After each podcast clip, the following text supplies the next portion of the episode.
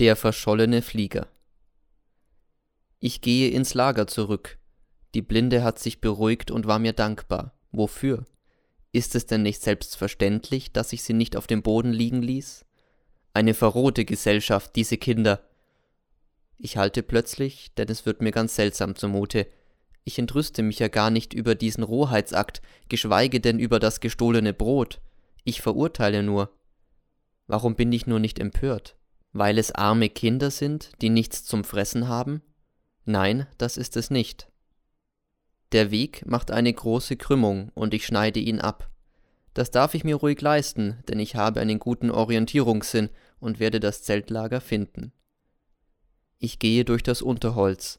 Hier steht das Unkraut und gedeiht. Immer muss ich an das Mädel denken, wie es sich reckt und über die Hecke schaut. Ist sie der Räuberhauptmann? Ihre Augen möchte ich sehen, Nein, ich bin kein Heiliger. Das Dickicht wird immer schlimmer. Was liegt denn dort? Ein weißer Karton.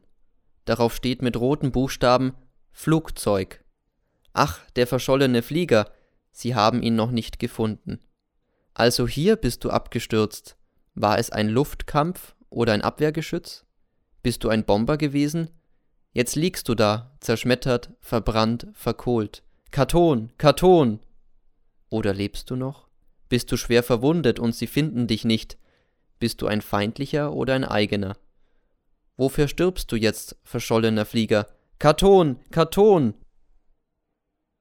Und da höre ich eine Stimme. Niemand kann das ändern. Es ist die Stimme einer Frau, traurig und warm. Sie klingt aus dem Dickicht. Vorsichtig biege ich die Äste zurück. Dort sitzen zwei Mädchen vom Schloss mit den Beinen kurz und dick. Die eine hält einen Kamm in der Hand, die andere weint. Was geht er mich denn an, der verschollene Flieger? schluchzt sie. Was soll ich denn da im Wald herumlaufen? Schau, wie meine Beine geschwollen sind. Ich möchte nicht mehr marschieren. Von mir aus soll er draufgehen, der verschollene Flieger. Ich möchte auch leben. Nein, ich will fort, Annie, fort. Nur nicht mehr im Schloss schlafen, das ist ja ein Zuchthaus. Ich möchte mich waschen, kämmen und bürsten. Sei ruhig, tröstet sie Annie und kämmt ihr liebevoll das fette Haar aus dem verweinten Gesicht. Was sollen wir armen Mädchen tun? Auch die Lehrerin hat neulich heimlich geweint. Mama sagt immer, die Männer sind verrückt geworden und machen die Gesetze. Ich horche auf. Die Männer? Jetzt küsst Annie ihre Freundin auf die Stirne und ich schäme mich. Wie schnell war ich heut mit dem Spott dabei? Ja, vielleicht hat Annies Mama recht.